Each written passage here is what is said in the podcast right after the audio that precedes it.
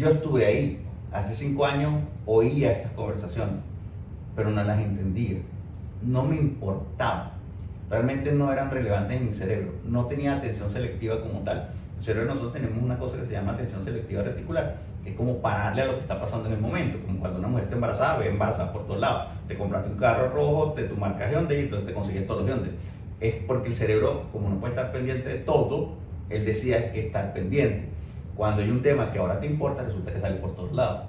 Y entonces antes no le escuchabas ese tema porque no te importaba. Por eso es que hay que entrenar el cerebro para escuchar lo que tú quieres. Entonces, si yo quiero facturar 10 millones, tengo que entrenar mi cerebro a escuchar a la gente que factura 10 millones. Eh, me pongo una meta y me busco la persona que lo logra. Me busco un amigo que lo logra. Ponme, un ejemplo. Ejemplo, por lo menos. Eh, bueno, el propio Jürgen. Cuando Jürgen llegó a 10 millones de dólares, enseguida yo me reuní con él. Dije, ¿qué es eso? Cuando llegó a 20, empecé a hablar. Ahorita que estamos reunidos más o menos con grupos entre 10 y 20 millones, ahí hay una camada de personas que me están enseñando mucho. Porque yo todavía no estoy ahí, pero voy para allá, porque esa es mi próxima meta. Y yo lo que hago, lo, el momento yo lo voy. Pero el tema es cómo hago yo para entrar en ese círculo. Es una energía muy rara.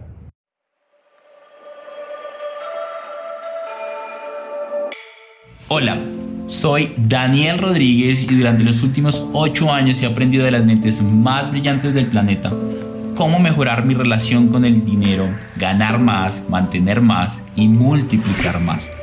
Mi objetivo es ayudar a más de 10 millones de familias en Hispanoamérica a que sean libres financieramente.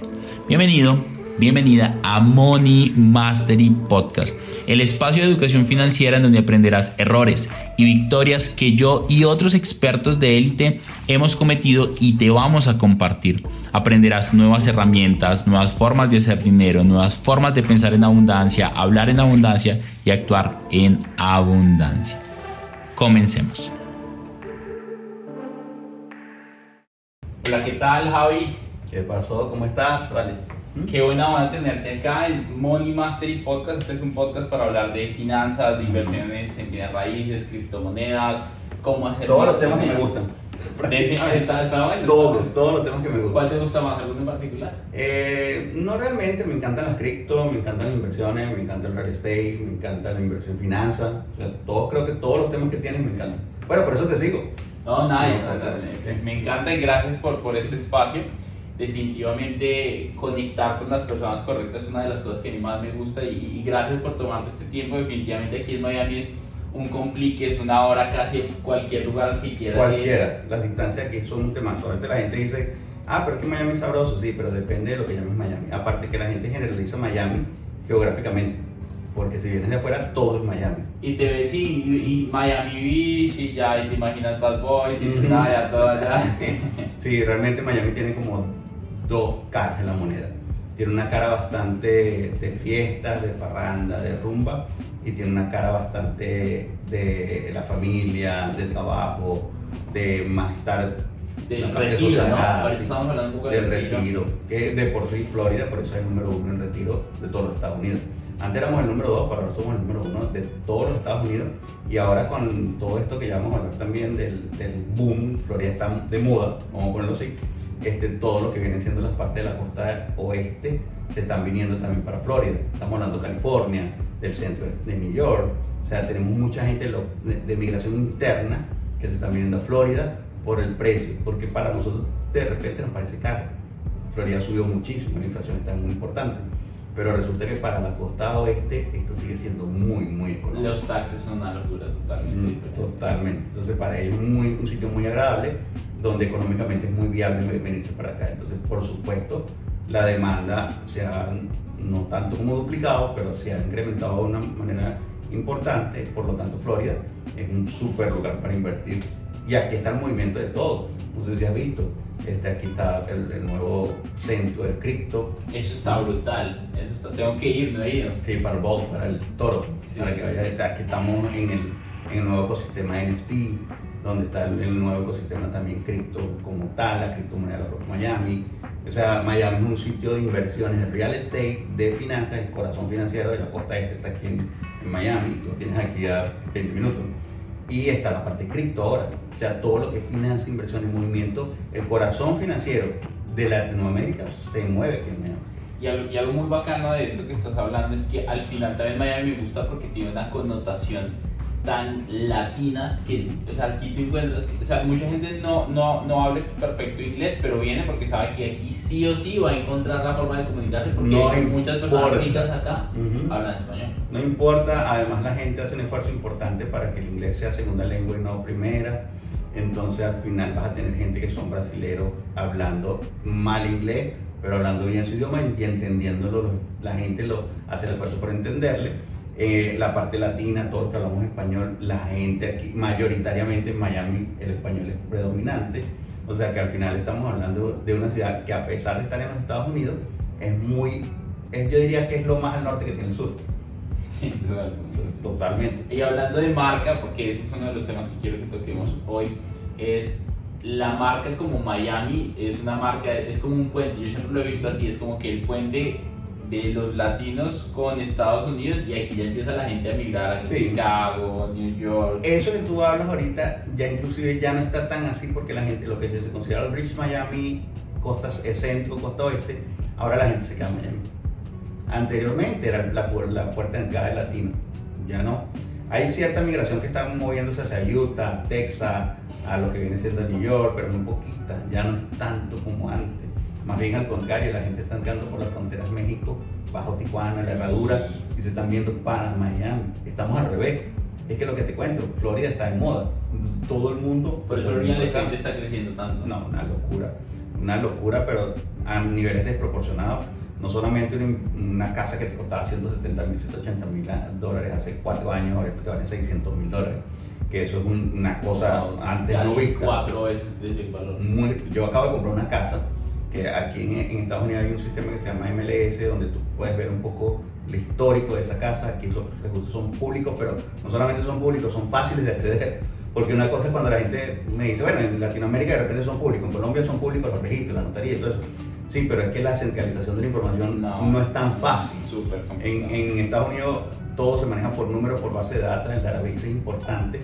Y tú consigues como mucha data, mucho número, mucho lugar donde acceder para información e interpretar esa data muy rápido. Y es público real. O sea, ¿Dónde encuentras eso que me acabas de En el MLS, por decirte que es un sistema que utilizan casi todos los realtors, los agentes inmobiliarios en Latinoamérica, aquí se llaman realtor por uso y costumbre por una marca registrada, pero básicamente son los agentes inmobiliarios, los brokers, eh, tienen acceso a un sistema de, de búsqueda de multiplataforma, porque es de todo. Ahí está para mí, que yo soy, de marketing, está el sistema demográfico, etnográfico más importante de, todo, de toda la Florida, está ahí también. Está demasiado detallado, tú consigues no solamente los hábitos de consumo, sino cómo se han movido los hábitos de consumo en ese tiempo, al detalle totalmente, consumen en la parte demográfica, edad, sexo, religión, todo, una cosa bien interesante y bien profunda. ¿Y cómo accedes? ¿Tienes se, paga, se paga, se paga, vale 1.400 dólares al año Ah, y la gente, mm, la gente que regularmente trabaja en bienes raíces lo compra porque es su herramienta principal. Ahí están los listings. Y entonces están todas las propiedades, tanto disponibles como en inventario. Y, eh, y obviamente está preconstrucción, los proyectos en desarrollo, y entonces todo está ahí. Entonces es muy, es muy fácil y, y es algo interesante. Aquí el Realtor tiene la misma probabilidad tengas un día graduado o tengas 50 años. Explícame eso, probabilidad respecto a... Porque todos tienen las mismas herramientas de trabajo. Por lo menos el MLS es público, o sea, lo tengo yo y lo tienes tú que tienes 50 años. Eh, no tiene como una limitación que yo digo, ah, porque yo soy mejor realtor, tengo mejores herramientas que tú. No, realmente todo está planito. Y entonces aquí es bien interesante porque hay, hay realtors que tienen muy poquito tiempo de graduado, muy poquito tiempo de, tener su licencia, no graduado, porque tienen su licencia, y logran hacer fortuna muy rápido porque vienen con unas habilidades de venta e interpretación de data de, de oficios anteriores y de repente uno que tiene 5, 10, 15, 20 años no ha logrado ni siquiera la cuarta parte de lo que logré. Por eso es tan importante cuando tú entras a cualquier oficio haber tenido ciertas habilidades ya como, como cultivadas, ¿no? Entre eso, hoy por hoy, la lectura de datos. Eso es importantísimo.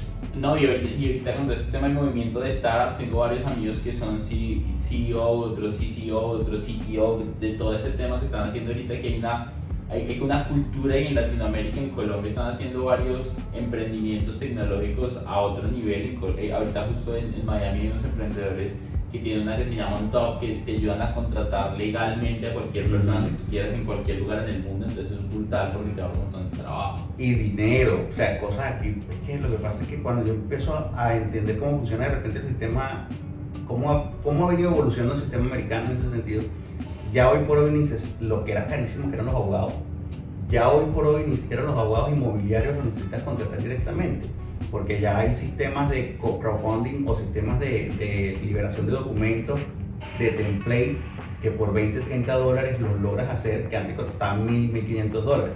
O comprar software como Rocket Layer, que es súper famoso aquí en la Florida, donde tú por 20 dólares mensuales, por 29.99 si quieres el paquete Plus, tienes todos los documentos legales que necesitas para cualquier tipo de empresa. Mm. Cualquiera. Firmado y auditado por abogado y si tú quisieras que un abogado hiciera customizablemente ese documento mucho más para ti, le pagas 50 dólares. ¿Cómo, ¿Cómo se llama esta plataforma? Rocket Layer. O sea, como Rocket de cohete y Lawyer como de abogado. De abogado.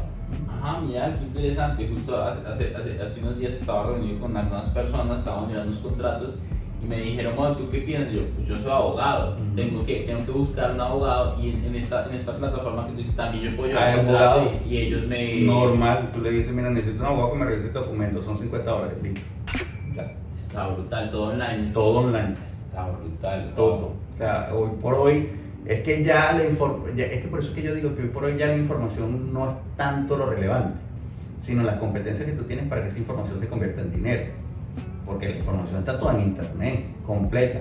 Quieres un abogado y está un abogado. Quieres data y está la data. Quieres, quieres edificios, pues hay edificios compartiendo. O sea, hay demasiada data abierta hoy por hoy. Lo que pasa es que como hay tanta, es muy difícil eh, entenderla. Y analizarla. que, que, ya, empieza a pasar ahí algo interesante y es ok, todo el mundo sabe que en Google encuentras todo, pero la pregunta es si todo el mundo sabe que en Google encuentras todo, en YouTube encuentras todo, en Instagram encuentras tanta información valiosa y de crecimiento, ¿por qué, la gente, no, o, cuál es el reto para que la gente realmente empiece a aplicar esa información y esa data para generar dinero? ¿Tú cómo lo ves? Y una cosa muy importante, yo, obviamente todo lo que es que la gente prefiere la, la información organizada pero también el nivel de competencia que tiene la información versus la solución que tiene la información es lo que le da relevancia a la información para poder ser pago gratuito. Mm. Ejemplo, eh, no sé, yo quiero cambiar el control de la batería de mi carro, del control remoto, que hoy por hoy no tienen llaves, sino son de, un controlcito, ¿cierto? Sí. Entonces, hace poco uno de mis carros tenía ahí como el que se le estaba fallando. Yo me metí en internet cómo cambiar el control remoto al Hyundai no sé qué cosa, y apareció 20 videos. Ese video me solucionó la vida impresionante, porque la cosa tiene tiene un, tiene un nivel de, técnico importante. Y yo decía, ah, mira, metes aquí, aquí es donde está el botoncito donde se aprieta la cosita. Si no te cargas el control. Exacto, y un control eso vale 500 dólares. Y entonces llegué, abrí, le saqué la batería, le puse uno nuevo, pero me di cuenta que una cantidad de videos desigual, había muchísimo. La gente en su, no sé, en, en su bondad por esos videos allá arriba y genera una solución porque ya pasaron por eso. Pero entonces esa, esa información compartida ya pierde valor porque la competencia ahí es muy grande y todo el mundo la dio gratuitamente. Posiblemente hace cinco años de repente no existía eso, yo hubiese pagado para que alguien me cambie eso, como tal, 10, 20, 30, lo que sea, porque si no me echo el control, como dices tú. Hoy por hoy lo consigo en YouTube totalmente gratis, entonces la gente me dice, pero ¿cómo vamos a hacer para que nuestra información tome relevancia si hay tantas cosas gratis en el, en YouTube, en Google, donde estás hablando tú como tal. Y aquí es donde viene lo interesante. Por ejemplo, nosotros que yo tengo una agencia de marketing y una agencia de lanzamiento, y cuando la gente me dice que yo quiero hacer un infoproducto, pero como eso lo están regalando, ¿cómo hago para cobrar? Es que partes de un principio incorrecto. Porque estás partiendo prácticamente de que tu información es tan útil, pero tan igual como la que está en YouTube. De acuerdo. Entonces, si yo parto de ese principio, obviamente no lo vas a poder cobrar, porque tu información no tiene valor porque no tiene relevancia. El tema es qué solución estás dando de manera correcta, pero que fuera distintivamente eh, apreciable, que no está igual a la información que está en YouTube. Ese es el reto. Ahí está, y esa es la pregunta, me encantó cómo condensamos todo lo que hemos estado hablando a tienes que tener información que tenga relevancia en lo que está pasando actualmente. Entonces, por ejemplo, En mi, en mi caso, ¿qué pasó cuando nos encerraron en pandemia todos? Pues que la información que yo tenía para empezar a generar ingresos desde la casa, para empezar a invertir en criptomonedas, para buscar propiedades desde tu casa de una forma muchísimo más estratégica, pues empezó a tener más relevancia que antes porque la atención estaba en Internet. Tal cual. Y ahí la solución tenía muchísimo más sentido. La pregunta es, pero, pero yo, no lo, yo no lo encontré así diciendo, mi información tiene relevancia, esta es la solución, sino fue un Tiene- poco intuitivo. Que tiene la pregunta una- es, ¿cómo, ¿cómo le Hay dos gente? cosas. Uno, la marca personal, que es fundamental, la gente confía en otra persona. Entonces posiblemente tengan la misma información repartida por internet en 860 lugares iguales, pero confío en tu marca personal. Que me lo digas tú es totalmente distinto. A ti te creo. Algo así. Ajá. Entonces, si yo confío en ti, tu marca personal es la que me está enviando esa información, yo te lo compro. Y tengo relevancia. Sí. Relevancia. Entonces, el tema es importante, soluciona un problema, pero me lo está diciendo Dani. Entonces, a quién realmente le estoy comprando la información es lo que toma como valor. Y en ese momento, tú tienes que crear una cantidad de competencias, obviamente, ¿no? Tienes que saber hacer el delivery de esa información. Hacerla con contenido bueno, con atractivo, que la gente tenga un nivel de complejidad mínimo, que pueda acceder a una plataforma confiable. O sea, tú tienes que cubrir una cantidad de mínimos racionales que las personas tienen que, que hacer para poder comprar. Pero en esos mínimos racionales, lo más importante que están de alguna forma como en- envueltos en tu marca personal. O sea, lo que hace que esa, esa información tenga valor diferencial es tu marca personal. Por eso es que la gente no, a veces menosprecia el poder de la marca personal. Pero la marca personal es lo que realmente hace que esa información que pareciera igual en todos los lugares tome una relevancia importante y logre ser monetizada. ¿ok? Hay, hay una pregunta que, que tengo porque mucha gente hoy habla de marca personal y me encanta algunas personas que hablan de marca personal. Antes, yo, la otra estaba con una señora, una señora tal vez de cincuenta y tantos años que estaba hablando de marca personal, pero no tenía Instagram, tampoco LinkedIn, que de pronto es una red social un poco más corporativa, sino ella ya era más un tema corporativo en prensa, en diarios, en televisión. Exacto. ¿Qué, ¿Qué es lo que está pasando ahora?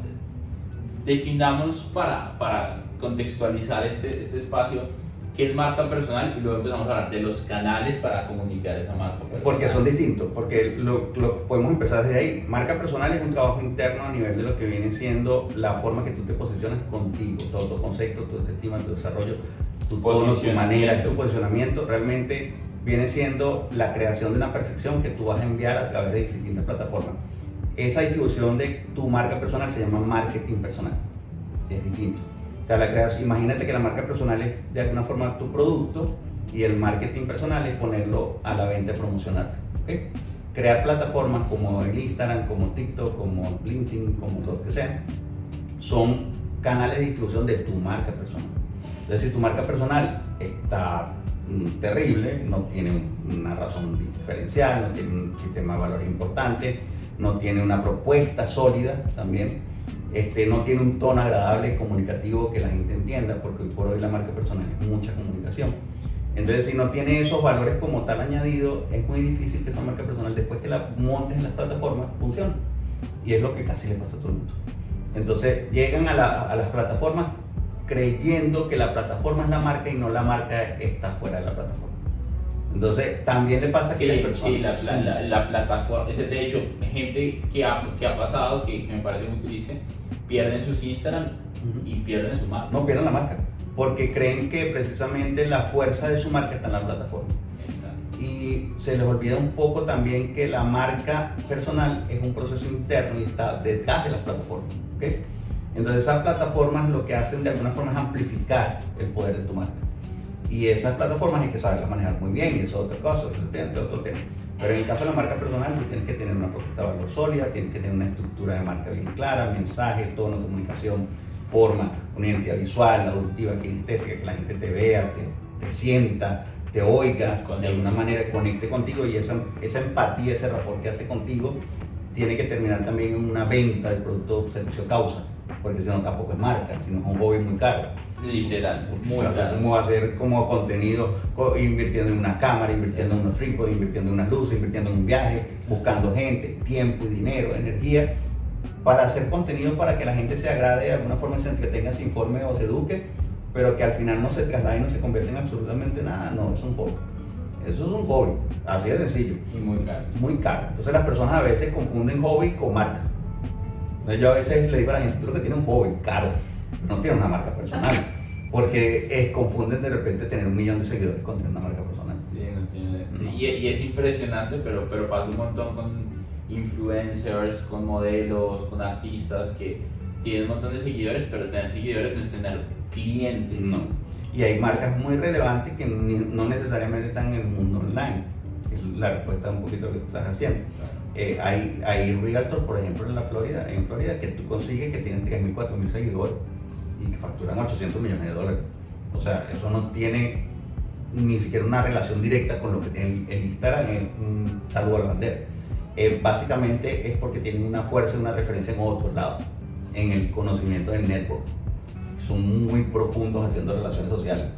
Tienen un sistema de, promoción de referencia de interna muy bien hecho. Generan grados de referencia, loyalty plan muy bien hechos o sea, manejan estrategias de referidos internos a nivel del Luxury Network que son muy bien hechos. Y, y, cuando tú analizas bien esos sistemas, tú dices, con razón funciona. Inclusive si llevaras a hacer que esa persona entrara en el mundo de las redes sociales y expusiera lo que hace undercover con los sistemas de referencia, le daña la marca. Eso, eso, eso, lo estaba hablando con un amigo porque hay un negocio que me gusta bastante con el tema de real estate y es como es que tiene tantos nichos que es absurdo. Entonces el luxury, el familiar, eh, el universitario que se acaba de graduar y está empezando a trabajar para, bueno, en fin, un, montón de nichos que, que, al final creo que empieza también el tema de la marca personal, pero antes de hablar de los nichos, tú estabas hablando de estas marcas de realtors que tal vez ni siquiera tienen Instagram algunos. Eh, la mayoría los tienen porque de alguna forma el Instagram se convierte como en tu SEO anterior como Google. Entonces la gente te googlea y en vez de buscar tu ficha semántica o tu, o tu descriptivo, ve tu, Instagram y de alguna forma ya tienen 4 o 5 líneas en tu de bio quién eres tú. Y te sirve una especie de aquí estoy, como tal. Pero realmente no de ahí provienen los clientes, en este caso de este tipo de, de, de realtor de alto nivel. Eh, posiblemente lo que generen es como una especie de paleta o lugar de contenido social. como una exposición. Utilizan eso como una especie de listing también para tener sus casas abiertas, pero más de una prueba social. Eso es como más como una, un catálogo de fotos porque no les interesa, realmente, esa es la palabra. Y, sería muy tonto como, como asesor de marca personal que yo me sentara con uno de ellos y dice, cambia eso, conviértete en una persona que te conozcan. Genera videos. Para nada, le puedes tumbar la marca. Por eso hay que ser muy responsable con lo que es el análisis de la marca. Cuando uno conoce un cliente y empieza a conocer, la política de los bancos de conocer a tu cliente, que fue una política mucho tiempo de, de saber específicamente si ese cliente traía dinero, el lavado, esas cosas. En la marca personal cobra un sentido interesante el conocer a tu cliente. Porque no todo el mundo quiere estar o necesita fama en las redes sociales. Y no todo el mundo tiene que estar en la fama en las redes sociales. Si eres un emprendedor típico que estás empezando y estás haciendo de una manera muy rápida tu, con, contacto, tienes que estar en las redes sociales y tienes que ponerle duro a esto. Pero si tus relaciones son de otro estilo, no necesitas estar aquí con 100 mil, 200 mil, 500 mil seguidores. Es depende de qué tipo de, de, empresario dentro del mundo del internet te quieres volver. Ahora, fíjate, esta gente por lo menos que, que, yo sí los veo que tienen muchos millones de dólares, están en la cuenta correcta, como diría yo, no en la de Instagram, sino en la del banco, están trabajando muy, muy bien su proceso de, de creación de referencias. Eso sí se los copio mucho. Cuando yo tengo un cliente que de repente tiene 10 mil, 20 mil, 30 mil seguidores, pero que tiene 20, 30, 40 millones de dólares en la cuenta, lo primero que yo le pregunto es cómo hacen para vender. O sea, yo tengo una pregunta típica, ahorita lo hablamos fuera de cámara, ¿no?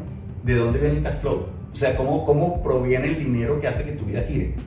Y entonces cuando las personas te empiezan a contar toda la infinidad de, formas de hacer dinero.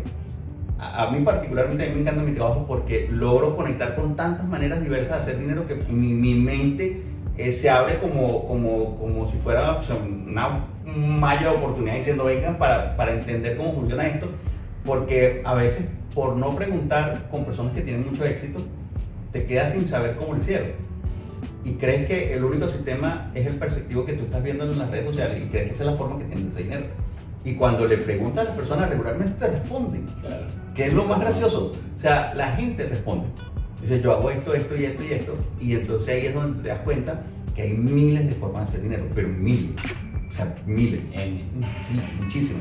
Eh, hablamos del cripto, hablamos de, de, de, Bienes raíces. finanzas, bienes raíces, estamos hablando de coaching también, de educación, que yo amo la educación.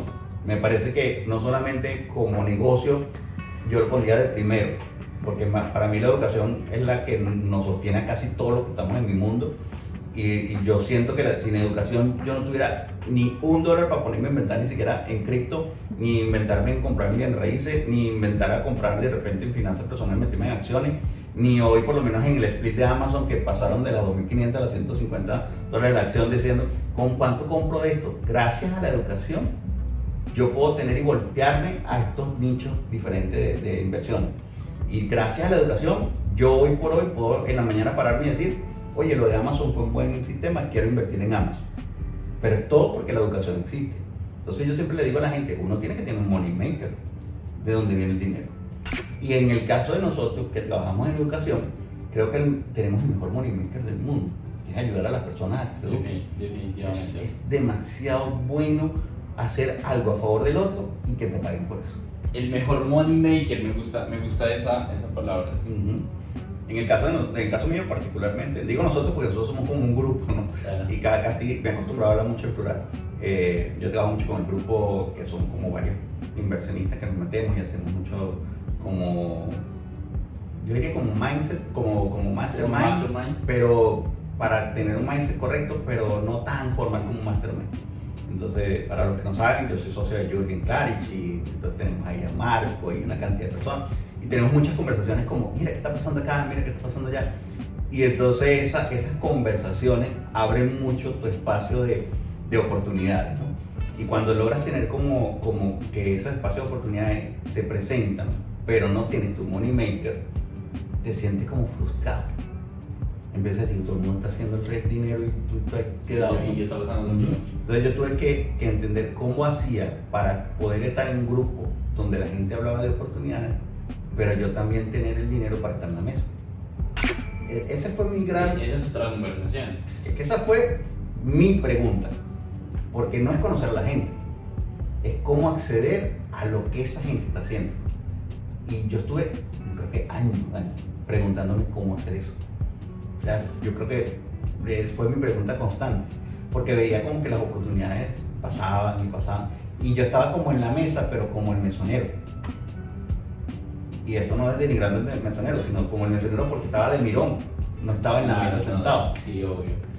Yo Entonces decía, no quieres estar en la mesa de los adultos, tú quieres jugar con los adultos. quiero jugar, entonces Claro. para poder estar ahí, tú tenías que, como una mesa de póker, está en caja de 50, tienes Claro. que tener con 50. 50. Y entonces tuve que empezar a entender cómo hacer dinero con alguna habilidad, talento que yo tuviese para poder estar en esa mesa. Y yo creo que lo primero que pasó ahí fue crear una marca personal que generara dinero. Y fue ahí. Creo, creo- creo que ahí, ahí podemos empezar a desglosar el tema. Ya hablamos de qué es una marca personal y ahorita hablabas de la referencia y de ese network de, de las marcas personales. Ya, ya, ya, uno ya sabemos que la marca personal es lo que quieres comunicar de ti en diferentes canales de comunicación. Yo tengo un concepto que creo que les va a funcionar mucho. Para mí la marca personal es una percepción de tu talento de manera amplificada, porque la gente amplifica todo, para bueno o para mal. Si tú eres bueno, eres bueno, buenísimo. Si eres para mal, eres malísimo. Entonces la gente tiene una forma clara de, de amplificar todo lo que conoce. Entonces para mí es la percepción amplificada de tu talento, distribuida por distintos canales, en este caso las plataformas que vemos, ¿no? Como tal, con la intención de vender un producto o servicio de causa. Así Y ya, sencillo. Y es una percepción porque la gente no te conoce, cree que te conoce. Eso estaba hablando con alguien. La gente ve lo que ve Dani, lo que ve Javi en internet y tal vez Ve una 10%, percepción. 20% de lo que es. Es- Yo creo que hasta menos. Pero lo más interesante es que es una percepción que cada quien se crea debajo de una historia personal que ellos tienen. Y entonces esa percepción, el cerebro, como aquí ya estamos hablando de neurociencia, pero el cerebro tiende a buscarte dónde, en qué caja te mete. Se llama estereotipo. Entonces déjame estereotiparte primero para hacer, se llama un juicio de valores críticos, para poder yo saber quién eres, yo necesito meterte en una caja. Y entonces en esa caja yo empiezo a desglosarte. Y hay cosas que validan esa, ese juicio crítico y hay cosas que lo, lo invalidan. ¿ok? Entonces yo empiezo a hablar contigo y digo, mira, realmente me parecía que era antipático, pero sabe mucho de finanzas. Pero entonces, cuando hablo contigo, no, es súper simpático. Lo que pasa es que de repente en las redes sociales tiene cara más serio, ¿no? Y entonces, e invalido la percepción que ella tenía de seriedad, y no, es súper, súper cercano y ese tipo de cosas. Y empezó a convalidar unas teorías y a invalidar otras. Y entonces te voy moviendo de caja. Y entonces voy haciendo un estereotipo distinto. ¿Qué, qué estereotipo deberíamos buscar crear? Nosotros tenemos que buscar cualquier tipo de estereotipo que nos defina el oficio o talento que estamos usando. Por ejemplo, un experto en finanzas, un experto en comunicaciones, un experto en marca personal. Un experto, siempre tiene que haber un nivel de expertise. Porque la gente te compra, y ya no estamos hablando de hobby, te compra porque tú tienes una experticia en algo. Se supone que tú eres mejor que yo en algo, porque si no, ¿por qué lo voy a comprar? Exacto. Entonces ahí es sencillo. O sea, yo no le voy a comprar a un par. Tony Robbins hizo una cosa hace mucho tiempo. Este, eh, lo, mucha gente cree que es de ahorita, pero desde que yo tengo uso de razón en el año 90 y pico se lo a Tony Robbins. Y es como que tú le vendes, según tú le vendes a la gente que está igual o peor que tú, pero nunca la que está mejor. Sí, es Entonces, más difícil. Bien interesante. Él lo llamaba niveles de especialización en ese tiempo y ahorita le cambió el nombre. Que era, tú tienes un nivel de especialización en tu vida en el momento presente. O sea, tú sabes algo en este momento y sabes algo más que alguien que está en tu misma situación. Ajá. Y sabes algo igual de alguien que está en tu misma situación. Pero desconoces algo que está en alguien que está en más adelante tuyo. Entonces es muy difícil que tú le vayas a vender desde arriba. Pero es muy fácil que le vendas o a un par o a uno de abajo. Pero a veces nos, en- nos encanta tratar de venderle desde arriba. Sí. Entonces creamos productos para gente que está mejor informada y preparada que nosotros. Cuando llega el momento de venderlo, no nos lo compran. Porque pensamos Y que si lo que llegara a comprarlo, no queda solucionado.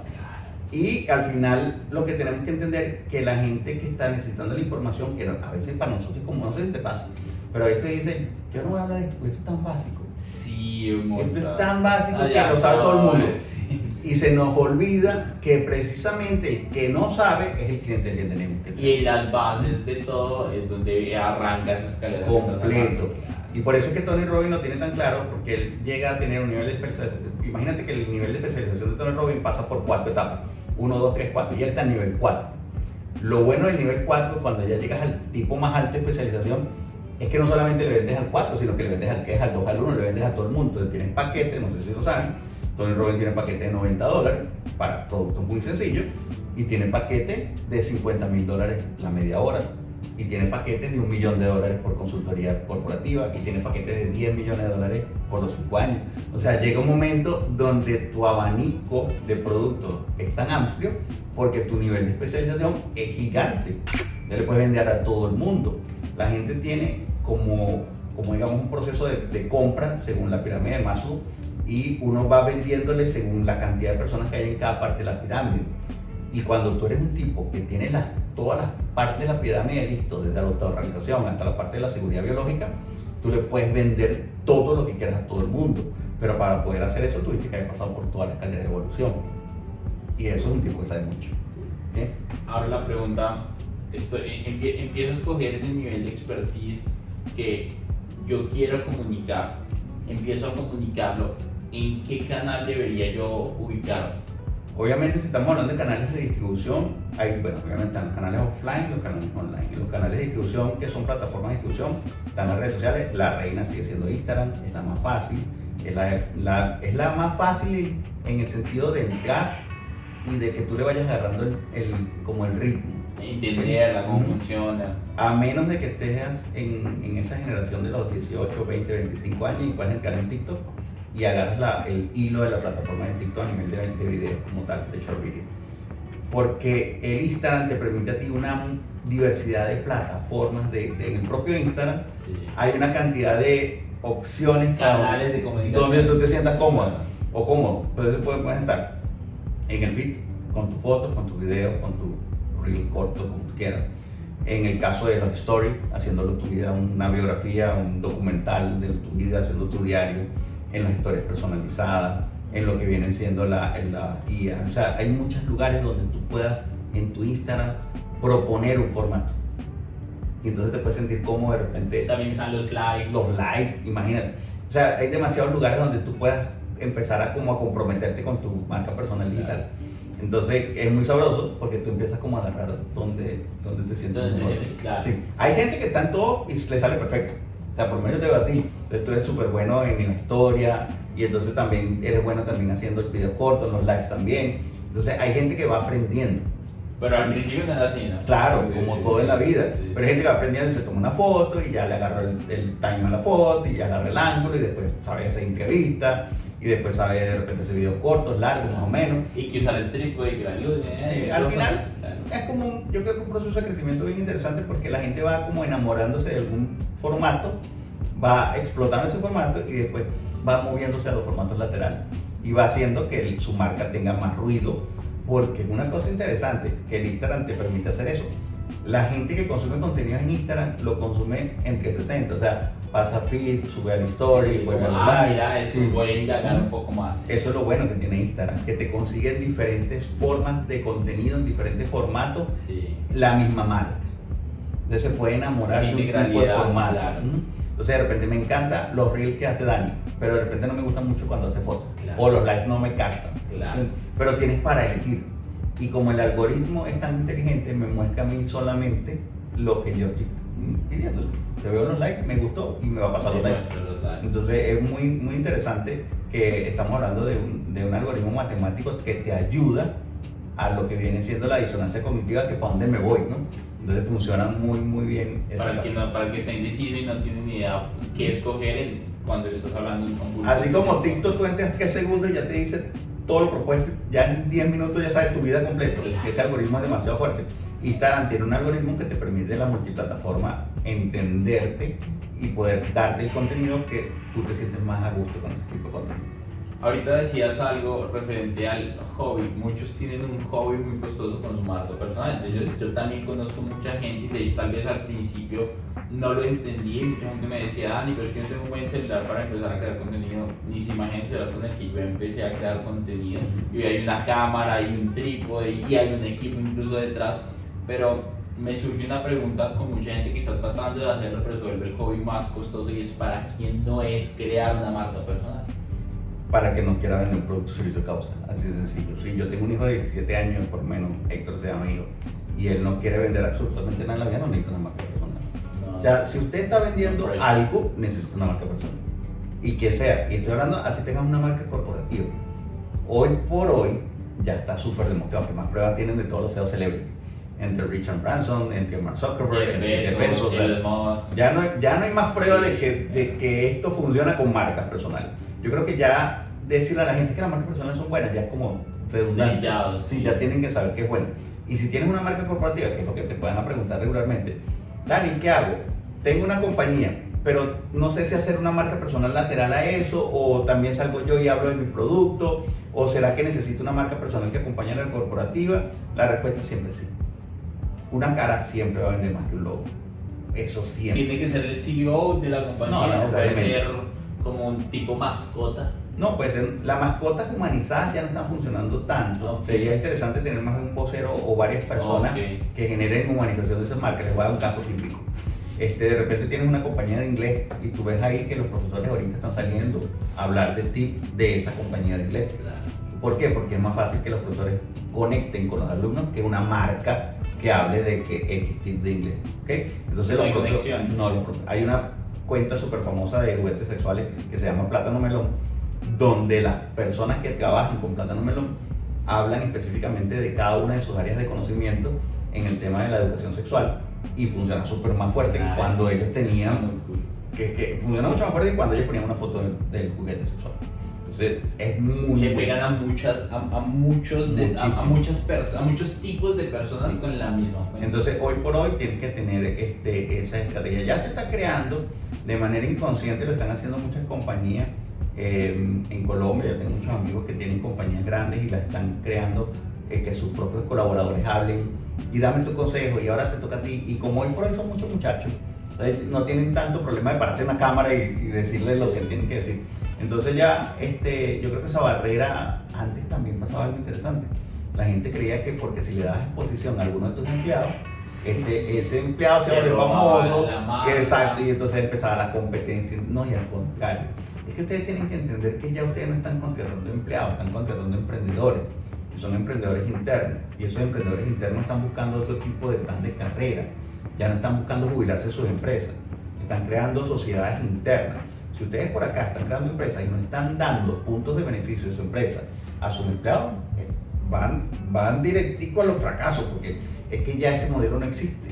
Javi, hay, hay, hay algo con eso que de hecho me pasa a mí y a varios amigos que estamos con también en esta, en esta industria, y es, bueno, no, y a cualquier emprendedor y empresario le, le, le pasa y es que aún así está el miedo de, ok, si yo hago una plataforma, de hecho, eso es algo que nosotros hacemos en Money y es que nosotros tenemos una plataforma donde las personas trabajan no por tiempo, sino por resultados y cada uno tiene varias cosas, incluso hay unos que tienen emprendimientos, hay otros que son freelance y trabajan en varias cosas que hasta el momento nos ha funcionado. Sin embargo, algunos empresarios es como, no, solamente tienes que trabajar conmigo porque te vas a desenfocar. ¿Tú qué piensas de eso? Ya que tú, tú tienes una experiencia con marcas mm, chéveres. No lo creo, o sea, no creo. O sea, yo atiendo muchos infoproductores grandes, solamente a Jürgen, y no me desenfoco. Yo creo que es una cuestión de de enfoque. Sí, yo, creo que hay que ser enfocado en el momento presente. Lo que pasa es que no puedes enfocarte en 20 personas a la vez. Eso sí en el instante. O sea, el cerebro está programado para enfocarse secuencialmente en actividades y tú puedes estar haciendo la 1, la 2, la 3, la 4, la 5 de manera bien hecha. El multitasking de repente, menos como hombres, estamos muy, no estamos tan programados para eso. Entonces creo yo que de alguna forma es más fácil tener varios clientes o varias actividades secuenciales que puedas atender de manera monofocal y hacerlas bien que ponerte uno a, no, nada más trabajo con uno. O sea, además está aburrido.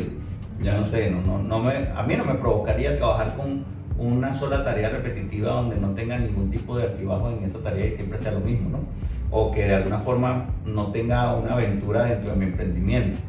O sea, por ejemplo, nosotros creamos puntos de, distribución dentro de las ganancias de la agencia precisamente por eso, para que todo el mundo que, aunque sea outsourcing y aunque se le esté pagando por su trabajo outsourcing, tenga beneficios de la ganancia que tengamos en la agencia. Yo separo, por decirte, eh, nosotros ganamos 100%, 40% son los costos, 60% que da la ganancia de la empresa, yo agarro de ese 60%, 10%, 6%. Ese 6% lo distribuyo entre todo el mundo. Completo. Y lo distribuyo. Somos 20. Y los involucros. a todo el mundo, todo el mundo gana puntos. Yo, yo soy partícipe de que tu empresa no puede ser una empresa 100% para ganar tú. O sea, debe haber un porcentaje donde todo el mundo participe de la ganancia, no del costo, de la ganancia. puedo subir más Entonces, tu costo es costo. Y yo lo voy a regatear contigo hasta donde me dé porque es costo. Y entonces tú me dices, no, 1500, no 1200, 1300, pero te voy a dar dos puntos de la ganancia. Ya. Porque es que muchísimo. Y por eso es que la gente que trabaja conmigo no se va. O sea, yo llamo, es impresionante. Yo digo, yo tengo un lanzamiento y la gente dice, ¿te ha abierto el lanzamiento? Se bloquea la fecha. O sea, enseguida, no hay ningún proveedor que no repita conmigo. Es bien interesante cuando tú sabes que lo estás haciendo bien, cuando todas las personas quieren seguir trabajando contigo. Todo el mundo. Hay dos cosas que te quiero preguntar con este tema de la marca personal y, y, y, y son temas creo que hay un triángulo de las Bermudas ahí como, como raro, como una nube negra que la gente no entiende. Y es, hay dos cosas que quiero que hablemos eh, entrando a la parte final. Una es como el tema de encontrar un buen tráfico, alguien que te maneje la pauta digital.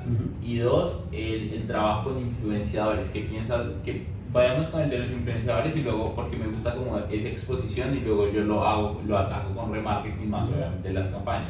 ¿Qué piensas de ese trabajo de exposición con influenciadores? Siempre va a funcionar. Acuérdense que el marketing de influencers es el nuevo marketing. Vamos a ponerlo así. Siempre van a caer y van a tener un embudo de personas, no necesariamente tu target tan específico, pero por lo menos tú allá adentro puedes segmentarlo y de una vez lo filtras, ¿no? Eh, dependiendo del tipo de influenciador, si está muy alejado de tu proyecto, de tu propuesta de valor, no sirve para nada, ¿no? Si es un macro influenciador también es un problema porque va a venir mucha gente que solamente entra por concursos, por ganancias, por sea, y no realmente es un influenciador que te va a ayudar mucho a tu marca, menos que sea una marca muy masiva, ¿no? Pero regularmente el marketing de influencer es muy, muy bueno porque te trae un caudal de gente a costo muy bajo si lo comparas con lo que le estás pagando o estás intercambiando con el influenciador. Pero te permite también que ese marketing que después esté adentro sea un, proceso de filtro, que es creo donde se equivoca la gente, que no logra filtrar después esa llegada de personas y corre como los gastos de cargar bases de datos, que cargar datos que, que no sirven para nada y yo creo que ahí es donde tienen que hacerle fuerza, es más bien el filtraje de esos datos que vienen con el marketing de influencer. Sí creo en el marketing de influencer profundamente, porque tengo tanto amigos influencer que para mí eso es uno de los mejores eh, como lugares para atraer gente. no en mano, soy dueño de uno de los premios de Miami más grandes de influencer, que es Estrella Digital. O sea, lo hago porque precisamente a mí me gusta el tema de los influencers. O sea, sería tonto agarrar y decir, no creo en los influencers, pero tengo el premio más grande de la costa de este influencer. O sea, no, no sirve. O sea, la verdad lo creo y lo creo profundamente. Que no creo en los influencers para todo. Eso sí no lo creo. No creo en los influencers de cuentas abultadas. Tampoco lo creo. Yo hago mi análisis, le meto mi Ninja Analytics, le hizo todo normal para poder entender cómo funciona ese influencer real.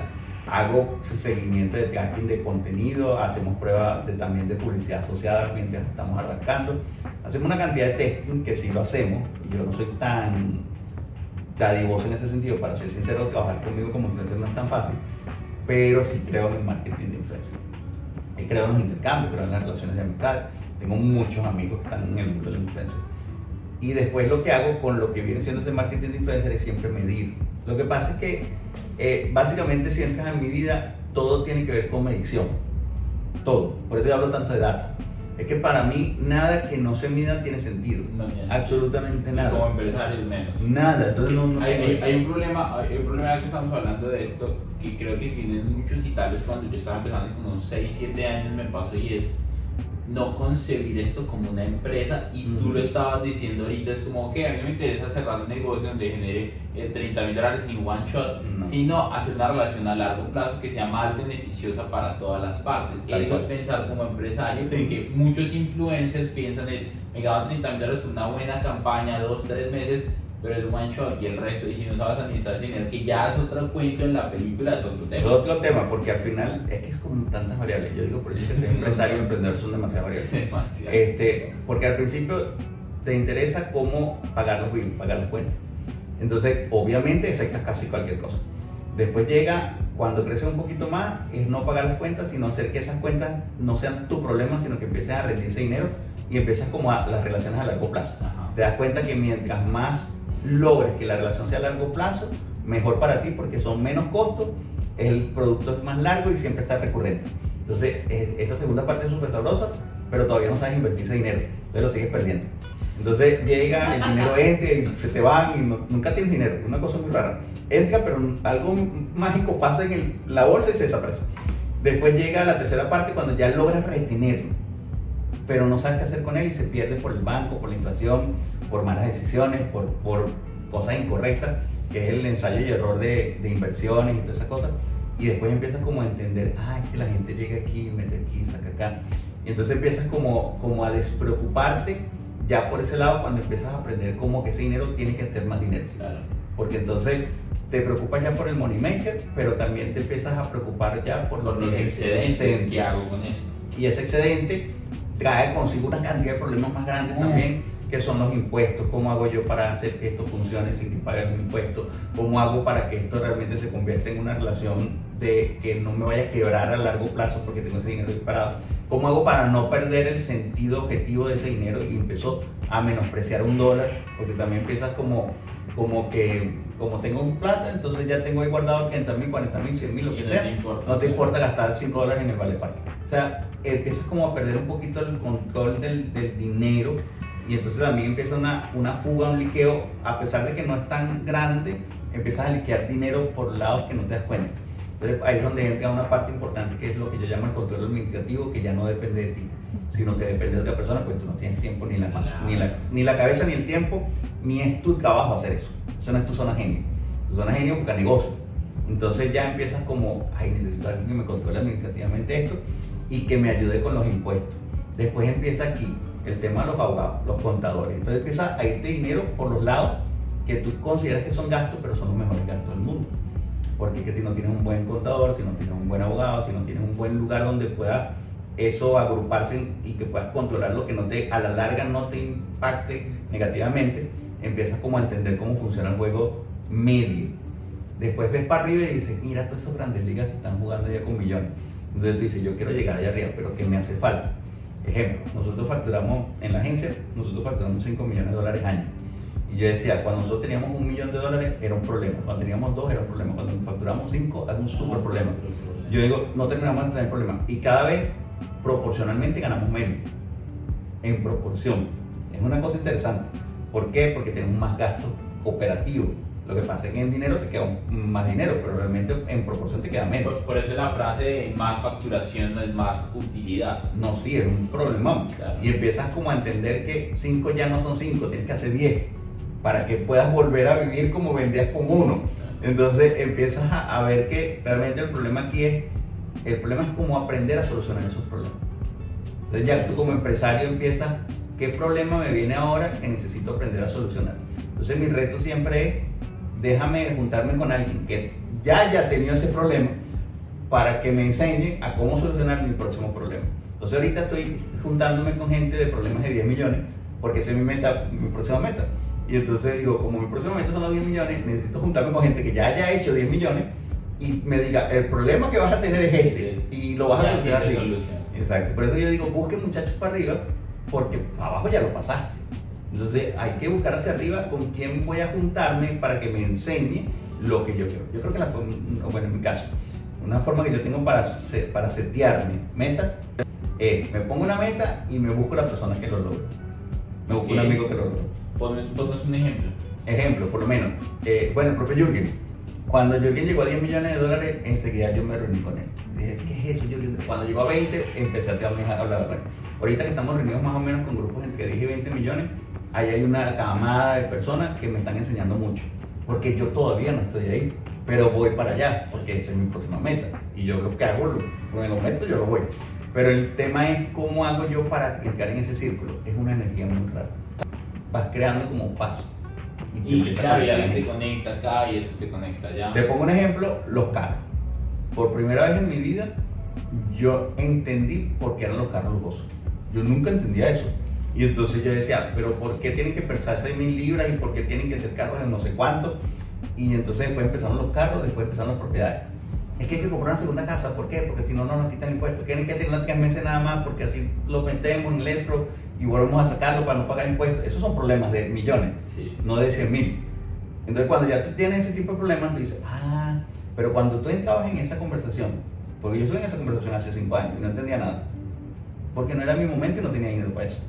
Ahora yo entro en esa conversación, oigo la palabra escrow y me, enseguida me paro la oreja. Porque digo, ajá, ¿cómo lo estás haciendo? ¿Qué me estás haciendo? O sea, porque tú ¿Qué, ¿qué, es, ¿Qué es escrow? Escrow es como un lugar, es como un fideicomiso. En ah, ok, claro, para, para, para entonces, sí. ¿qué es? ¿Qué es? Escrow es S-C-R-O-W, es como un fideicomiso en Latinoamérica. Eh, aquí se montan fideicomisos para mantener el dinero tres meses después que tú vendes una propiedad para aguantar ese mes no pagar los impuestos, con, el Estado te condena esa deuda, vamos a poner de impuestos, mientras tú compras otra propiedad como tal. Entonces hay, hay como, como forma... beneficios tributarios, muy, muy buenos. Eh, el, gobierno de Estados Unidos está hecho para gente que hace dinero. Es bien interesante. Tiene mucho vericueto donde tú puedes ayudarte con todas las imposiciones, ¿no? Como tal, de todas las reglas tributarias.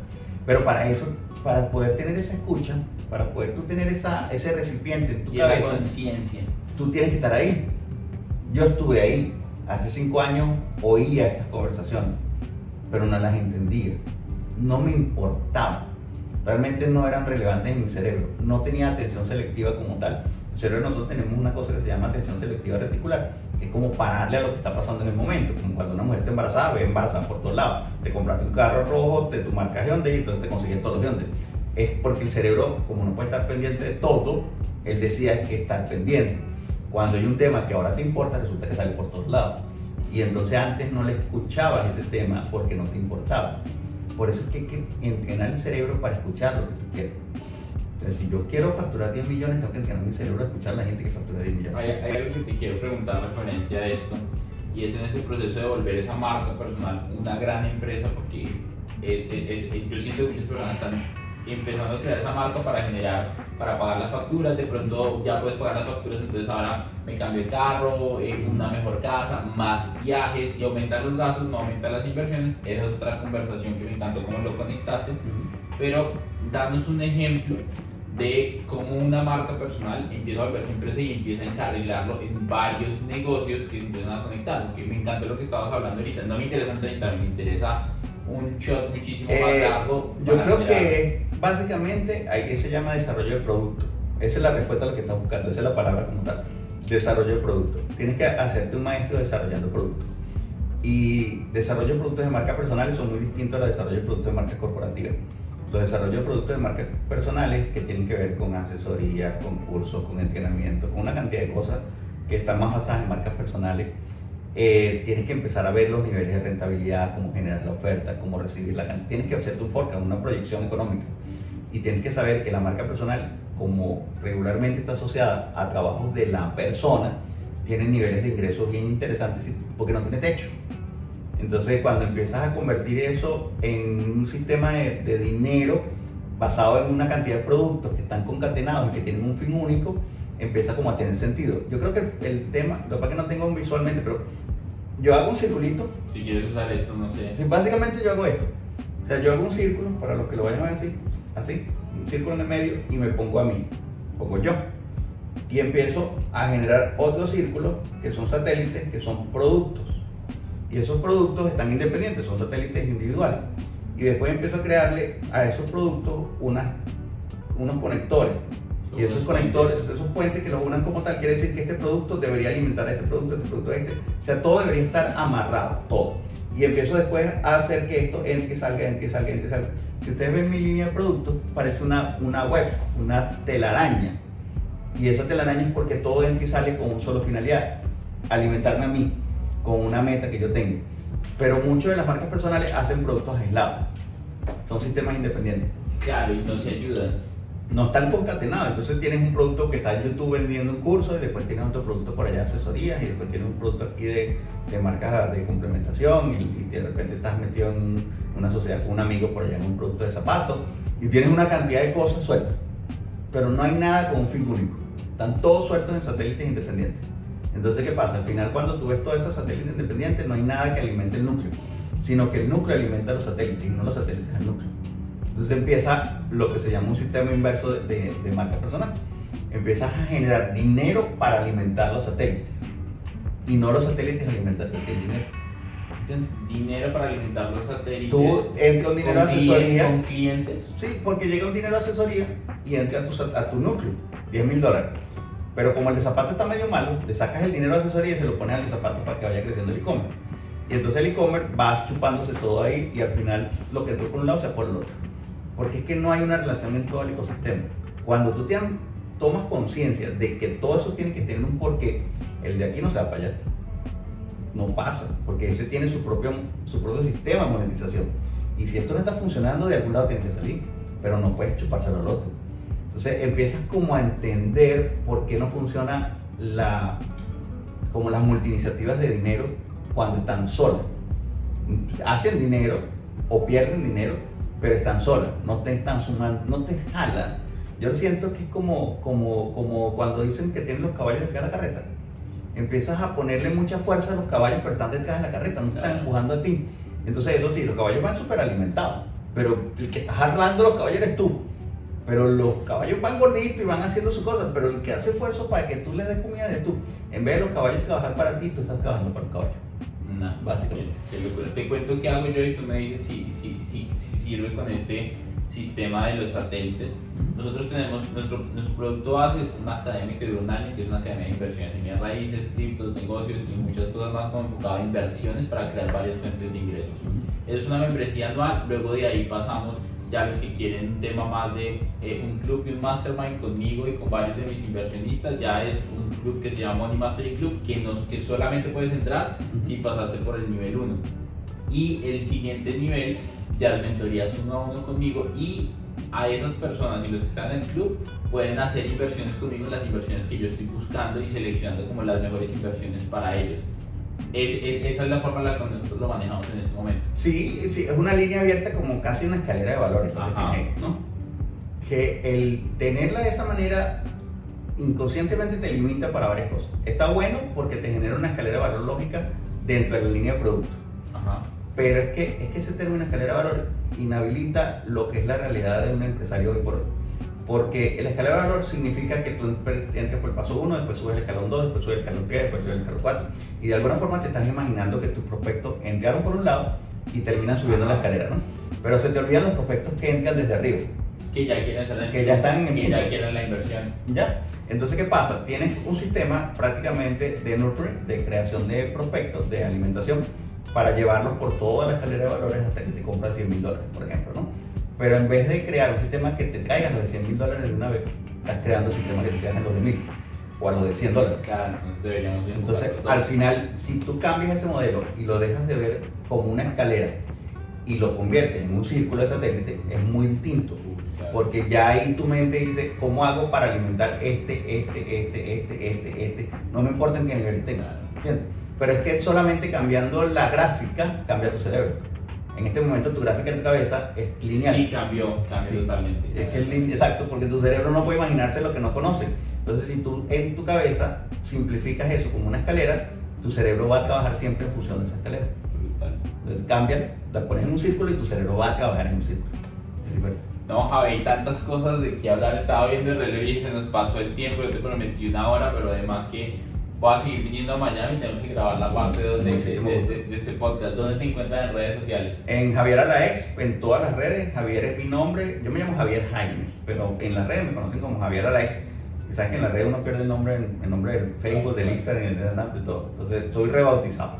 Ahí me consiguen como Javier Alex en todas las redes, en TikTok, en Instagram, en Facebook, en YouTube, en todas. Y este, obviamente me pueden escribir por ahí en mi Instagram, donde más activo estoy en, el Instagram.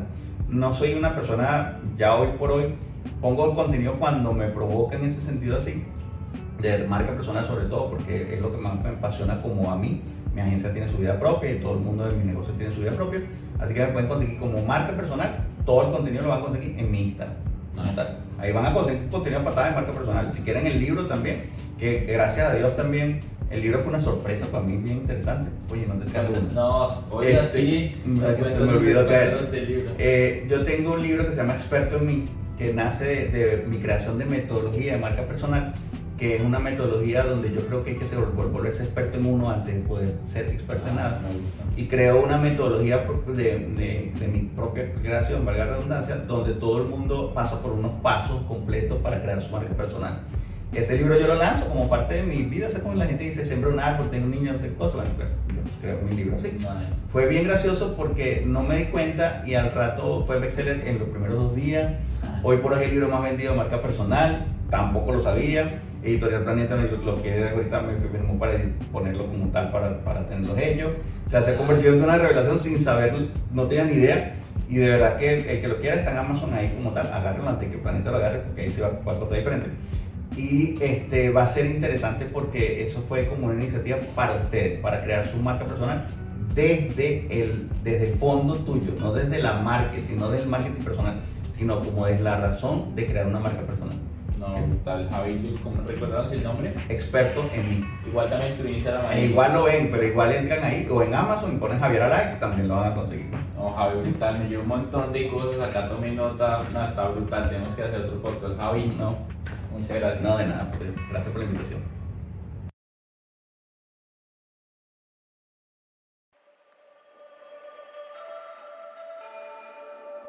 Quiero reconocerte y felicitarte por acabar un episodio más de Money Mastery Podcast. Semana a semana vamos a traer nuevos invitados, nueva información para ayudarte a ser libre financieramente, a construir grandes negocios, grandes inversiones y expandir tu contexto financiero. Mi nombre es Daniel Rodríguez. Imagínate dónde estarías si todos los días de tu vida escucharas información que te ayudara a crecer financieramente en inversiones y en negocios. ¿Dónde estarías?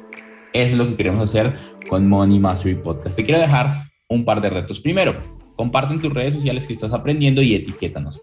Segundo, no olvides seguirnos acá en la plataforma de podcast donde nos estás escuchando. Si estás en Spotify o en Apple Podcast, ponnos cinco estrellas para posicionarnos y seguir llegando a millones de personas. No olvides comentar este episodio si es posible.